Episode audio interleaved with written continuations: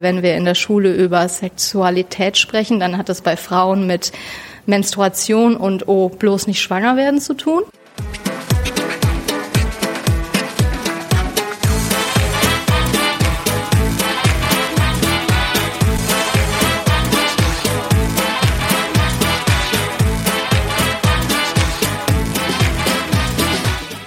Hallo und willkommen zum Lila Podcast mit mir, Katrin Rünnecke. Am Samstag, den 18. Mai 2019, war in Berlin das Barcamp Frauen. Das gibt es schon seit 2010, aber zum ersten Mal sind wir als Lila Podcast als Medienpartnerin dabei gewesen. Für euch bedeutet das, dass wir mit dem Aufnahmegerät in den Sessions waren und hinterher mit den ExpertInnen über ihr Thema gesprochen haben. In fünf spannenden Kurzfolgen, unter anderem mit Deborah Ruggieri, Astrid Kuhlmei, der jungen Pflege- und Arbeiterkind.de, bringen wir euch das Barcamp Frauen 2019 nach Hause. Heute treffen wir dabei auf eine alte Bekannte. Verena Reigers hat, wie Barbara, Susanne und ich, vor vielen Jahren auch einmal für das Blog Mädchenmannschaft geschrieben. Sie ist Journalistin, lebt in Hamburg und eines ihrer liebsten Themen ist Sex in all seinen Facetten. Voriges Jahr sprach sie deswegen beim Barcamp Frauen über den Orgasm Gap und dieses Jahr hat sie das Thema etwas breiter angegangen. Ihr Workshop hieß Warum das Intime politisch ist und genau darüber habe ich mit ihr gesprochen.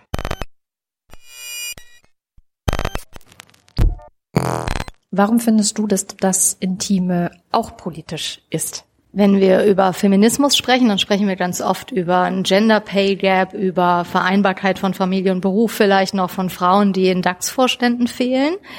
Wir sprechen aber ganz selten über Sex, weil ganz viele Menschen glauben, na ja, das ist eine Privatangelegenheit, das ist intim, das betrifft nur mich. Wenn wir aber sehen, wie viele Dinge abhängig sind von Sex, politische Entscheidungen, gesellschaftliche Bilder, Einflüsse, die sich auf unser Privatleben, unser Intimleben auch auswirken, muss ich sagen, das Intime ist politisch. Kannst du ein konkretes Beispiel nennen? Weil ich würde jetzt schon auch eher sagen, nee, also das Intime geht jetzt erstmal keinen was an. Wo spielt es dann aber doch eine Rolle? Das stimmt, es geht da nicht darum, das Intime in äh, die Öffentlichkeit zu tragen, sondern andersrum eigentlich ein bisschen zu gucken, was von außen unser Intimleben prägt. Ein gutes Beispiel ist der Orgasm Gap. Das ist die Diskrepanz äh, der Anzahl an Orgasmen, die Männer und Frauen beim heterosexuellen Verkehr haben. Männer bekommen ungefähr in 95 Prozent der Fälle einen Orgasmus, Frauen in 65 Prozent der Fälle, aber 85 Prozent der Männer glauben, dass die Frau auch gekommen sei. Und es heißt Orgasm Gap und man denkt ein bisschen an den Gender Pay Gap und beim Gender Pay Gap ist es so, die Männer bekommen mehr Geld. Also sie bekommen mehr Geld und sie bekommen mehr Orgasmen. Und in beiden Fällen ist es so ein bisschen, naja, die Frau ist, die weibliche Sexualität ist komplexer, die kommt halt nicht so leicht zum Höhepunkt, die muss halt sagen, was sie haben will. Und beim Gender Pay Gap ist es, ja, die Frauen suchen sich halt die schlecht bezahlten Berufe, die sind halt empathischer, weshalb sie Erzieherin werden. Die müssen halt sagen, dass sie mehr Geld wollen. Und es sind ähnliche Argumente für zwei Dinge, die beide Male Frauen auf eine Art benachteiligen. Was könnte denn dagegen helfen? Es gibt ja beim Gender Pay Gap tatsächlich schon sehr viele Ideen, wie man dagegen vorgehen könnte. Einerseits natürlich das Führungspersonal irgendwie zu schärfen bzw. zu sensibilisieren darauf, dann andererseits die Frauen zu trainieren. Was würde man jetzt beim Orgasm Gap zum Beispiel tun, um ihn zu schließen vielleicht? Wie beim Orgasm Gap und beim Gender Pay Gap, es ist ja gar kein Zwang, dass Frauen viel Geld verdienen oder Berufe ergreifen, bei denen sie viel Geld verdienen. Manche Frauen sagen ja auch, das ist so okay und manche Frauen sagen auch, es ist okay, weniger Orgasmen zu haben. Und sowieso Orgasmuszwang sollte es nicht geben, auch nicht für Männer, weil man kann es ja auch umdrehen, denn über Männer heißt es immer, die kommen immer, das stimmt nämlich auch nicht, aber es ist halt das gesellschaftliche Bild. Ich glaube, wir müssen zum einen bei der Sexualerziehung, wie in so vielen Fällen anfangen, dass nicht ein Bild vermittelt wird von einer weiblichen Sexualität, in der Lust, Begehren und das Recht auf Befriedigung nicht thematisiert werden, weil wenn wir in der Schule über Sexualität sprechen, dann hat das bei Frauen mit Menstruation und oh, bloß nicht schwanger werden zu tun. Und bei Jungs geht es ganz klar um Lust, um Abspritzen, um Wichsen. Und wenn wir da schon die Verhältnisse verschieben, ist ein Schritt. Ein anderer ist, das finde ich betrifft uns als Erwachsene, tatsächlich mal sich damit auseinanderzusetzen. Also das ist ja sowieso ein Konzept, was jetzt erstmal ein bisschen heterosexueller gedacht ist, weil da, ich sag mal in Anführungsstrichen, die Problematik höher ist. Ähm, sich überhaupt mal bewusst zu werden, dass wir vielleicht geprägt sind auf eine Art und Weise, die uns individuell gar nicht entspricht. Vielleicht haben wir so den sexuellen Weg beschritten, der halt da lag und das war der einfachste Weg und wir denken, naja, alle machen es ja so, was wir gar nicht wissen, weil es ja immer nur ein gewisses Bild gibt, wie alle es machen. Und so richtig gerne auseinandersetzen möchte man sich damit auch nicht, vor allem weil ja noch eine andere Person oft beteiligt ist. Der Witz ist ja, dass bei der Masturbation kommen Frauen sehr viel regelmäßiger zum Orgasmus. Also es liegt nicht daran, dass sie körperlich so komisch sind oder anders sind oder 30 Minuten Vorspiel brauchen. Und sie müssen auch nicht verliebt sein, um einen Orgasmus zu haben. Aber wenn wir in Interaktion gehen, einzufordern, zum einen, dass sie befriedigt werden wollen und vor allem zu wissen, wie sie befriedigt werden wollen. Das Problem ist ja nicht, dass Männer das nicht, dem nicht nachkommen wollen. Im Gegenteil, sagen ja auch in den meisten Fällen, die ich kenne und aus dem Freundeskreis, ich möchte ja auch, dass du kommst. Aber dann ist so, ach nö, ist auch gar nicht so wichtig heute. Hm. Also dieses, was ist denn das für ein Selbstwert, in dem wir uns eigentlich so eine sexuelle Lusterfüllung ein bisschen verweigern oder sagen, ach, ich habe jetzt nicht so viel Zeit dafür, weil vielleicht muss ich ja eher die Spülmaschine ausräumen oder noch Handtücher zusammenlegen. Also eigentlich dieses, sich gar nicht so in den Mittelpunkt zu stellen.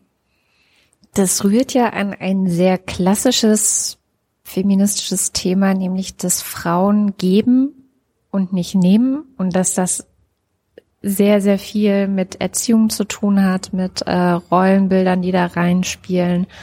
Wie kann man das denn durchbrechen? Weil man als Frau, also ich spreche jetzt auch von mir, aber ich sehe das auch bei vielen anderen Frauen, dieses Geben so wahnsinnig, ja, toll findet. Also so heroisch ja fast schon. Also das ist ja sozusagen das Heldentum der Frau ist, dass sie immer gibt und für alle da ist. Wie kann man das durchbrechen?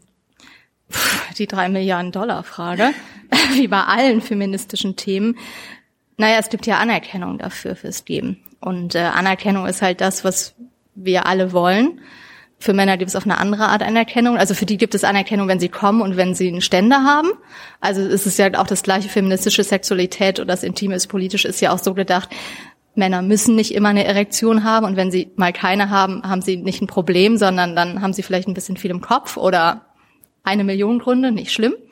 Ich glaube, wir müssen Sexualität zwischen Mann und Frau, also das Heterosexualität von Grund auf anders denken. Also es ist historisch begründet, gibt es ein männliches Verständnis von Sexualität.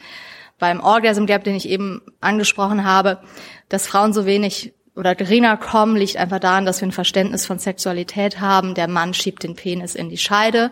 Das befriedigt den Mann, weil durch Reibung kommt er zum Orgasmus, aber eben nicht die Frau, wenn sie nicht vaginal reagiert, was nur ein Fünftel der Frauen tun, sondern klitoral reagiert. Also die Klitoris als eigentlich das Lustzentrum. Das mehr als Lustzentrum zu definieren, würde, glaube ich, schon helfen. Und also ich finde es im Bereich Sexualität mit dem Geben auch schwierig, weil Sexualität so ein bisschen tatsächlich auf Geben und Nehmen beruht. Ich glaube, dass es im Haushalt ein bisschen was anderes ist. Ähm ich glaube, dieser Selbstwert und dieses Recht auf Sexualität und auch keine Angst vor Sanktionen zu haben. Also Frauen, die sich sexuell nehmen, was sie wollen, die offensiv begehren, werden immer noch relativ schnell in eine Ecke gestellt, als Schlampe tituliert, als Nymphomanin, absurder Begriff. Ich weiß gar nicht, den gibt es gar nicht den Begriff für Männer. Das Äquivalent dazu, das sind dann Sexsüchtige, aber das sind dann auch noch Hollywood-Stars und verkaufen die noch ihre Geschichte an die Bunte.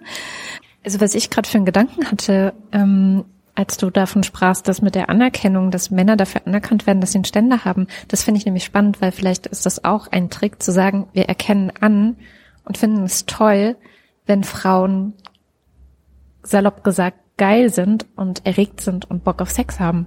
Aber es ist ja auch gefährlich, weil Frauen, die geil sind und die Bock auf Sex haben, die sind bestimmt total nachlässig, was Verhütung betrifft.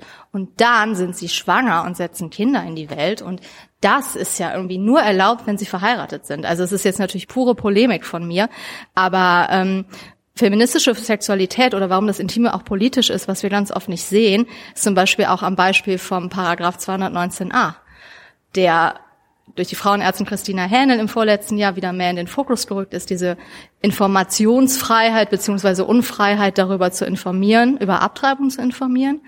Und in meinem Bekanntenkreis waren ganz viele völlig überrascht.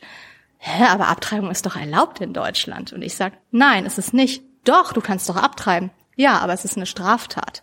Und wir reden über das Informationsverbot und wir reden noch nicht mal über den Paragraphen 218, also über Abtreibung. Und dieses Hin und Her, allein in diesem kleinsten Teilbereich im Strafgesetzbuch, dass Frauen abgesprochen wird, über ihren Körper entscheiden zu können, zu wissen, was sie wollen oder nicht wollen. Und letztlich ist das nichts anderes als eine Bestrafung für Sex haben. Es ist eine Bestrafung dafür, dass Frauen Sex haben. Und dann sind wir an dem Punkt, was passiert, wenn Frauen sich eingestehen, dass sie Sex haben wollen und dass sie lustvollen Sex haben, dass sie geil sind. Also lieber, hm, nein, immer vorsichtig und immer lieber nicht und äh, lieber soll der Mann derjenige sein, der aktiv ist. Da kannst du zwar genauso schwanger werden, aber scheinbar ist das manchen nicht klar. Das ist mir jetzt zu negativ. Ich möchte mit einem Positiven raus.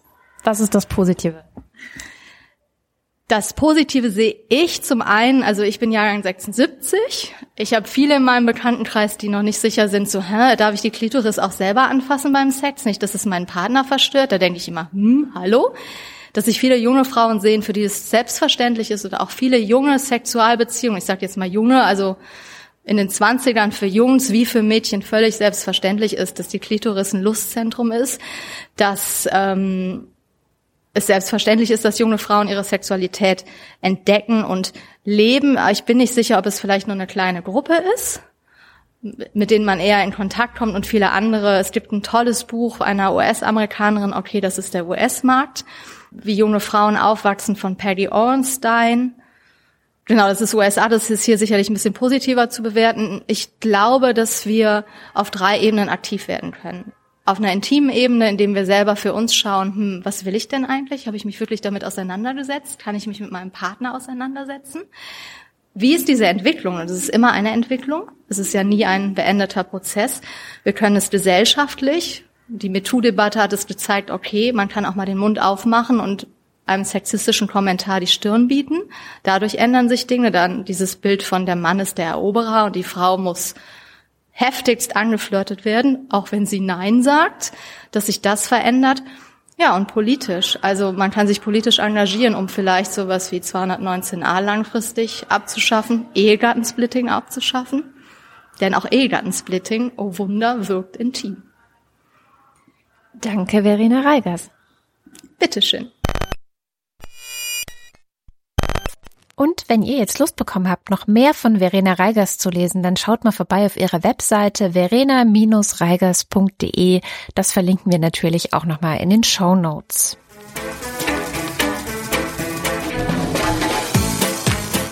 Das war die zweite Folge unserer kleinen Reihe vom Barcamp Frauen. In den kommenden Tagen werden wir weitere kurze Folgen mit den ProtagonistInnen vor Ort veröffentlichen.